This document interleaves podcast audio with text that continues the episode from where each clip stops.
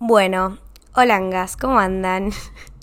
Buenos días, buenas tardes, buenas noches. Si escuchan que hay un gato que está comiendo, o escuchan como ese mini eh, masticado, es Valentino que está comiendo. Ya estamos en casa, ya volví de viaje, ya estoy tranquila, ya estoy feliz. Eh, acabo de ir a la carnicería, fui a comprar verduras. Ay, es que yo cocinarme es de las cosas más felices que me hace. Y ya está, fui a comprar la comida que necesito para cocinarme. Em, pero bueno, pasaron muchas cosas en mi vida en estos últimos días, la verdad. Tengo muchísimas cosas que opinar, pero creo que este no es el episodio, justamente este no es el episodio. Eh, voy a hablar de vuelta sobre el amor, me lo pidieron y, dije, bueno, ok. Em, yo quiero hablar muchos temas, tipo, quiero abarcar sobre muchos temas dentro del amor y quiero abarcar muchos temas fuera del amor, porque siento que el amor es un tema muy común, pero creo que también está bueno porque cada uno da su punto de vista y, yo siento que tengo puntos que, nunca escuché. Es como que yo recolecto tanta información en mi vida que una vez cuando tengo que dar como mi punto de vista digo, ok, em, es como lo hago tipo muy guille. Entonces como que digo, bueno, listo, este podcast básicamente es guille, o sea, es mi diario personal.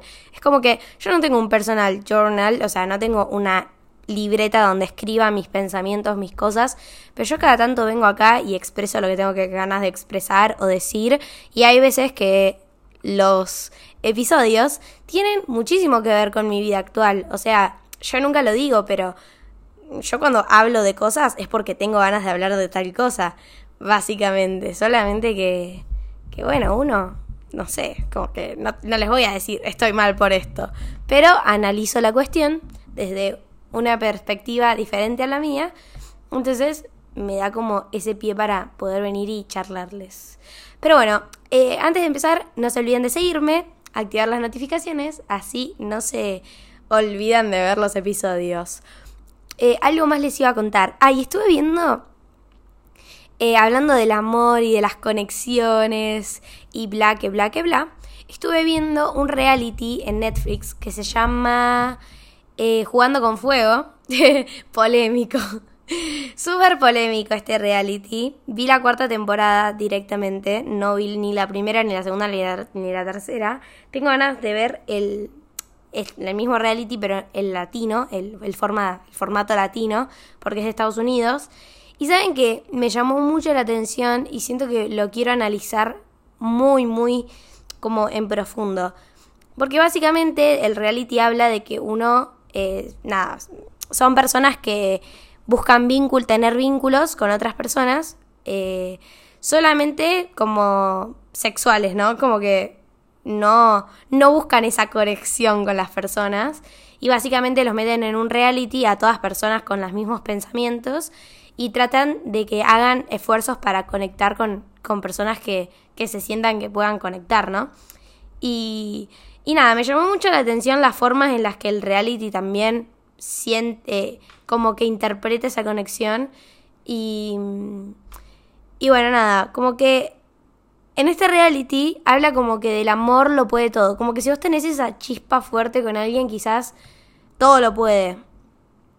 Y me llamó mucho la atención porque yo dije, siempre en todas las cuestiones de nuestra vida, como que todo el mundo siente que si hay amor con otra persona, como que vos podés hacer todo. Como que no pasa nada. O sea, si, hay una, si vos te enamoraste de una persona que vive a 3.000 kilómetros de distancia, a 10.000 kilómetros o a, no sé, 15.000 kilómetros de distancia, no importa. Si hay amor, todo lo podemos. Como que cualquier cosa se puede superar si hay amor. Primero, obviamente el amor es el pilar fundamental de, lo que creo que se necesita para tener como una relación afectiva, amorosa con alguien. Eh, pero yo siento que el amor no lo puede todo. O sea, el amor no es suficiente, básicamente. Y me di cuenta cuando fui creciendo. Cuando yo era chiquita, y esto voy a tocar un poco el tema del amor adolescente, del que hablé hace unos episodios atrás, que básicamente el amor adolescente es eh, probar y probar y probar en el amor, equivocarse. ¿Por qué? Porque vivimos con nuestros papás y básicamente, o sea, no tenemos tantas condiciones para el amor. Como que no, no necesitamos que el amor tenga tantas cosas distintas. Como que, en realidad, no sé cómo explicarlo, pero cuando uno va creciendo, dice, bueno, ya no me importa si el chico tiene ojos claros, es rubio, es morocho, tiene tal cosa. Cuando vas creciendo te importan otras cosas, ¿no? Como otras cosas como que ya quizás son un poco más importantes, como para que también encajen sobre tu estilo de vida. Y acá es donde entro yo, em, que el amor no todo lo puede. Cuando uno es chico, ¿qué busca? Que la persona quizás sea respetuosa, que, no sé, que, que no me sea infiel, que, que me dé amor. Vieron como que uno cuando es chico no exige tanto sobre el amor. Como que cuando sos chiquito decís, sí, el amor todo lo puede. Cuando yo me mudé a Buenos Aires, unos meses antes de mudarme, yo estaba eh, casi, no estaba de novia, pero estaba como chongué, entre comillas, como que estaba ahí en algo con un chico, hace casi un año también estuve un montón, o sea, estuve un poco de tiempo, bastante, y yo le dije que no, o sea, le dije tipo, mira, si vos querés estar conmigo, eh, estamos juntos todo el año, eh, disfrutamos del otro, pero yo no me voy a poner de novia porque yo sé que me voy a Buenos Aires y yo odio las relaciones a distancia. O sea, yo no las aguanto. No puedo porque yo necesito eh, afecto. Literal, yo necesito que me abracen y yo necesito que, que, estén para mí cuando yo lo necesito. Y una relación a distancia eso no te lo da. O por lo menos a mí no me es suficiente. Entonces, con 18 años me pude dar cuenta, por ejemplo, que no puedo con relaciones a distancia. Y ahí le dije al chico, bueno, nos vemos.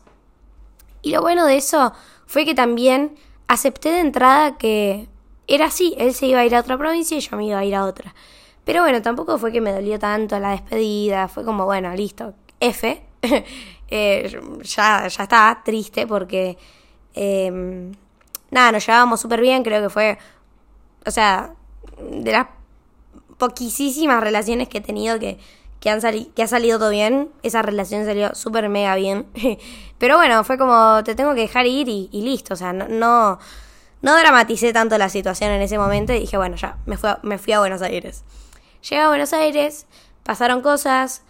Y cuando ya me senté en mi casa por primera vez, apenas me mudé, dije, ok, ¿qué pasa en mi vida y qué necesito de una persona que me quiera acompañar para aprender a elegir también. Como que dije, no sé, ¿cuáles son mis condiciones? Y yo dije, ok, yo hoy en día soy una persona que es independiente, que vive sola, que se paga sus propias cosas, o sea, yo valoro mi, mi dinero. Em, no sé, no me acuerdo en ese momento qué cosas me planteé.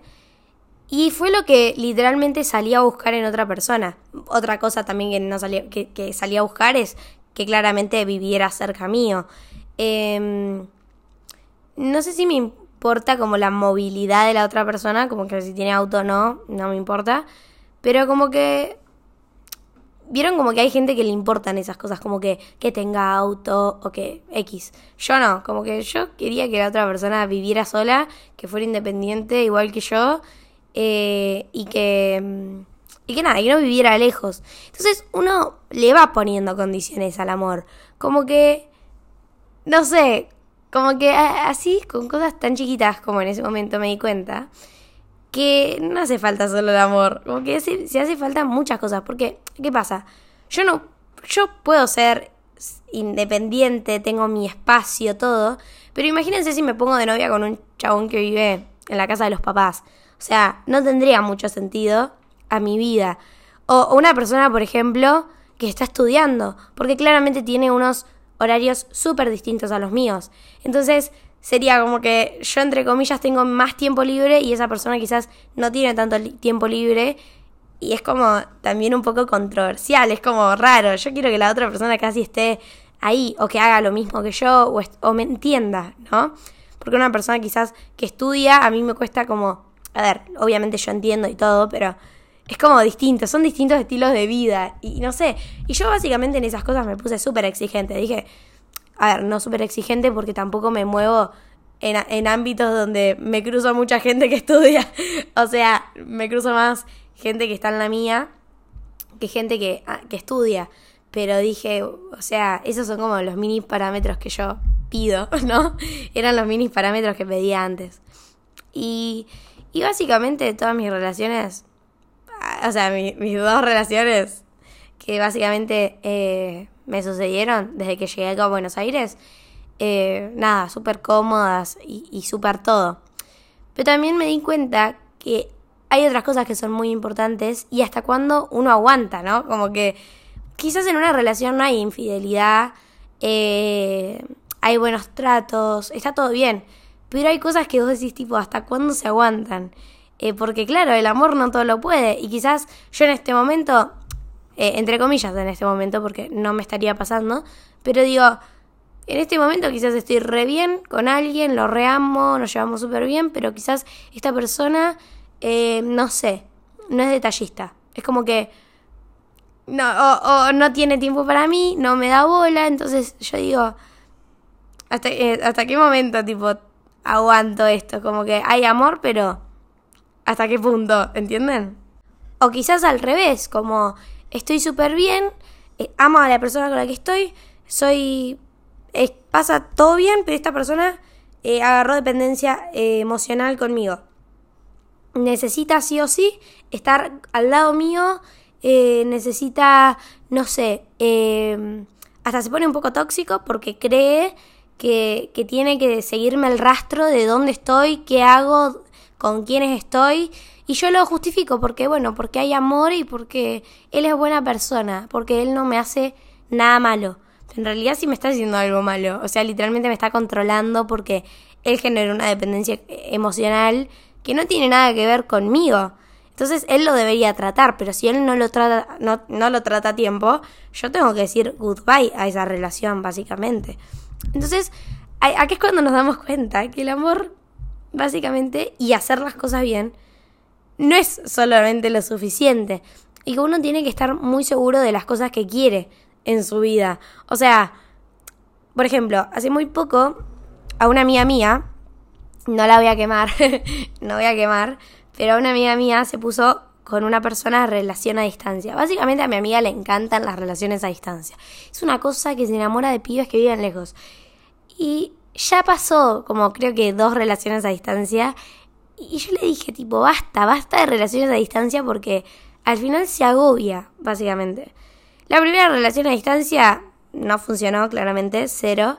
La segunda, eh, básicamente se mudó se mudó o vivía todo el tiempo con este chabón y em, se agotó, como que dijo, ya está, como que, o sea, por la distancia ella se fue como casi, entre comillas, a vivir con él y como que no pintaba tanto porque al final te terminas cansando, como mucha intensidad de, golpe.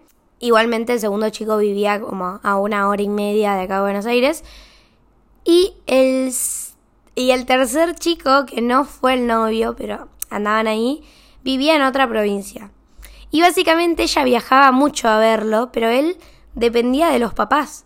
O sea, él dependía de los papás para todo. Y ella súper independiente, vive sola. Entonces, imagínense que el chico le tenía que pedir permiso y plata a los papás para ir a visitarla. Y cuando la iba a visitar eran dos días de un mes. Y ella tipo ponía plata para ir a verlo cada tipo casi todos los fines de semana. O quizás cuando iban a cenar o a almorzar, eh, tenían que dividir todas las cuentas y quizás ella le pagaba a él porque claramente él depende de los papás. Y ella me decía tipo que ella rebancaba eso, que decía, bueno, listo, fue, o sea, él no tiene la culpa. Pero era algo que, que molesta en, un cierto punto, a ella le molestaba. Y en un momento también se dio cuenta que la relación siempre iba a funcionar por ella, porque ella era la que era el motor para que ellos se vieran mucho más seguido. Y ahí se dio cuenta que, imagínate sostener eh, muchos pasajes de avión, sostener, eh, no sé, salir a hacer muchas cosas, o quizás si él no lo podía pagar porque quizás él tenía un presupuesto mensual, eh, nada, ella tenía que poner esa plata y era sostener eso por mucho tiempo, porque el chico le quedaban muchos años en esa provincia y ella ya tiene decidido vivir acá en Buenos Aires, entonces como que ahí ella se dio cuenta que quizás un poco lo monetario de que él no fuera independiente iba a joder un poco. Y hasta él no vivía solo, vivía con dos hermanos de él, pero era complicado. O sea, en un cierto punto como que también cuando ella iba para, para su provincia ni siquiera tenían esa intimidad. Entonces como que era muy complicado. Y él estudia y ella no. Entonces era peor todavía porque ella siempre tenía un poco más de tiempo libre y él no. Entonces como que ella cuando quería ir era en sus momentos de tiempo libre y quizás si él se venía a Buenos Aires era más complicado, bueno, X, no me voy a poner a contar todo en full detalle, pero lo más eh, que mi amiga acá fue cuando se dio cuenta que esto no iba a funcionar, es cuando se dio cuenta que a ella sí le gusta el afecto, o sea, cada uno, cada las, o sea, todas las personas tenemos un lenguaje del amor, o sea, las formas en las que nos gusta que nos den amor, o darnos amor a nosotros mismos. Y ella se dio cuenta que a ella le gusta mucho el afecto físico, le encanta. Y ella una vez vino a mi casa, se sentó y me dijo, creo que quiero cortar porque no sé si me va a funcionar la distancia. Y me dijo algo que es muy clave. Básicamente ella se supo, se supo dar cuenta de que a ella le gusta el afecto físico. Y que esta persona se lo podía dar dos veces por mes. Entonces, ¿por qué iba a buscar a una persona que la abrazara básicamente dos veces al mes y, y, cada vez que ella lo necesitara no estuviera. Entonces como que dijo, yo amo a esta persona, literal, lo amo a Pepito con toda mi alma, pero nunca va a ser suficiente hasta que eh, sea 100% independiente y, y, pueda decir sobre su propia vida. Entonces tuvo que tomar la decisión de cortarle a Pepito y me dijo, yo nunca tuve una conexión tan fuerte como la tenía con él, pero no pudo hacer más nada porque no se puede hacer más nada, básicamente. Y eso ya no tiene que ver con la plata, no tiene que ver con nada. Básicamente era, yo necesito un abrazo y él no está.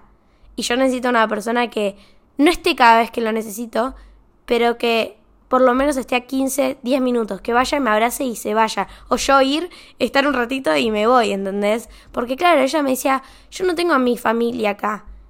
¿Por qué voy a querer tener un novio también a distancia? Mi familia a distancia, toda a distancia, no. Y ahí fue, creo que esa fue la clave para ella desbloquear este patrón, de darse cuenta que, que no tiene que buscar más gente que está lejos y quizás ella darse cuenta de que tiene que buscar gente que, que quizás vive un poco más cerca. Eh, que es algo simple, como un abrazo, pero imagínense decir, tengo la conexión de mi vida con alguien, pero no me está dando lo que yo necesito porque todos tenemos una forma de amar, a todos nos gusta quizás el contacto por, por llamada, por, por mensaje, eh, cuando estamos lejos, o quizás nos gustan los abrazos, las sorpresas. Primero está bueno comunicar lo que nos gusta eh, y comunicar todo lo que nos pasa para que las relaciones funcionen. Pero cuando hay cosas que no puedes manejar, es horrible porque, por ejemplo, mi amiga no podía manejar el hecho de, que el chico estuviera estudiando, que dependiera de los papás, que no viviera solo, que... O sea, esas cosas ella no lo podía manejar, aunque quisiera. Entonces ya iba a más allá de ella y dijo, ok, ¿qué voy a hacer? Tengo que cortar. Y es horrible porque en las películas y en todo te venden que uno tiene que sufrir, como que uno tiene que sufrir lo suficiente por amor, como que ella tenía que estar en su departamento sufriendo porque él iba a ser la única persona en su vida. Y no, nosotros no tenemos que estar personas con personas porque las necesitamos. Nosotros tenemos que elegir estar con esas personas. Y ella llegó un momento donde se dio cuenta que ella no elegía estar con él porque él no le daba lo que necesitaba, por más que lo amara. Y así hay un montón de casos que hay un montón de gente que se da cuenta que el amor a ver, las conexiones yo creo que las puedes formar con un montón de gente. Es muy... Uno se tiene que dar cuenta cuando esas conexiones son verdaderas. Eh, por eso es muy importante también investigar sobre las conexiones y todo. Pero también darse cuenta cuando una relación no es sufrir. Entonces, ya está, listo. Eh, busca a otra persona, conoce a otra persona. No te cierres al amor. Pero tampoco vas a estar en tu casa sufriendo porque la persona que amás eh, no te está dando lo que vos necesitas. Y, y hay cosas que obviamente están fuera de nosotros y hay cosas que, que, que esas personas tienen que poner mucha voluntad para cambiar. Y si no lo hacen, listo, chao pichu. O sea, por ejemplo, imagínense que yo estoy con una persona y esa persona pasa más tiempo eh, boludeando que conmigo, ¿no? Es como que, va, no boludeando, pero quizás le da tiempo a otras cosas no tan importantes, ojo, cada, cada uno sabe qué cosas son importantes en la vida de cada uno, pero quizás esta persona piensa más en, no sé, en, en mirar series que estar conmigo. Entonces, yo voy a decir, bueno, ya, o sea, quiero ver a esta persona y si esta persona me va a dar migajas de su tiempo, yo digo, ok, no, no me merezco migajas. Entonces también vale por lo que uno se merece y por lo que uno quiere en su vida. Entonces, dejemos esta frase de que el amor lo puede todo porque la verdad me estresa, porque como que además hace sostener cosas que son insostenibles. Así que salgamos de esa peli de Disney que te dice que el amor lo puede todo porque no lo puede todo y empiecen a darse cuenta de las cosas que merecen y de las cosas que quieren dentro de una relación y dejen de aceptar migajas del otro y si saben que no pueden con tal situación, ya, suelten, eh, no va a pasar nada, la vida sigue, la vida continúa y nos va a presentar un montón de, de personas que se van a ir por su propia cuenta o nosotros les vamos a tener que decir que se vayan o nosotros irnos también. Así que nada, los quiero mucho, quería traer este tema, me parece súper, no sé, me encanta. Eh, lo quería decir, tenía muchas ganas de decirlo. Es como que también necesitaba como dejármelo a mí. Em, y den todo en las relaciones, o sea, dejen todo, todo, todo, todo.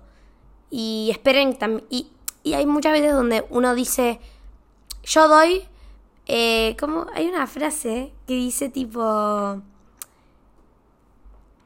no me acuerdo la frase, pero como que la siempre, cada vez que quiero decir refranes o frases, nunca me acuerdo. Pero hay una frase que dice como, yo doy sin esperar recibir nada a cambio. Y esa frase me parece muy errónea, porque una vez mi papá me dijo que, que todos damos con la intención de recibir.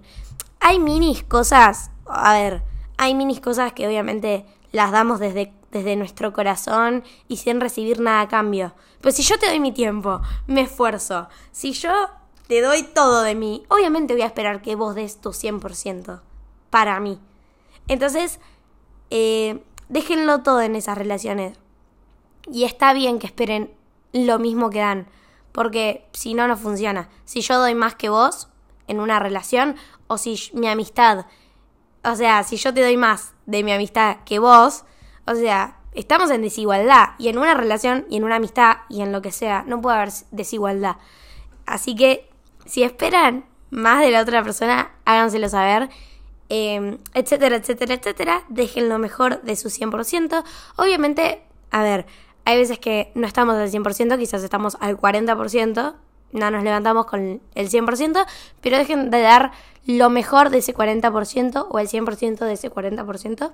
Así que eso. Les amo mucho, me encantó este episodio, les extrañaba demasiado. Eh, tengo varios temas, quiero que me escriban por Instagram, me digan también qué temas les gustaría que toque, porque ya como que ya se me están yendo algunos temas de la cabeza y quiero refrescar esta memoria. Los amo, los extraño eh, y nada, sigo emocionada este podcast, me encanta y espero estar cada vez un poquito más cerca de ustedes porque los amo con toda mi alma. Chau, chis.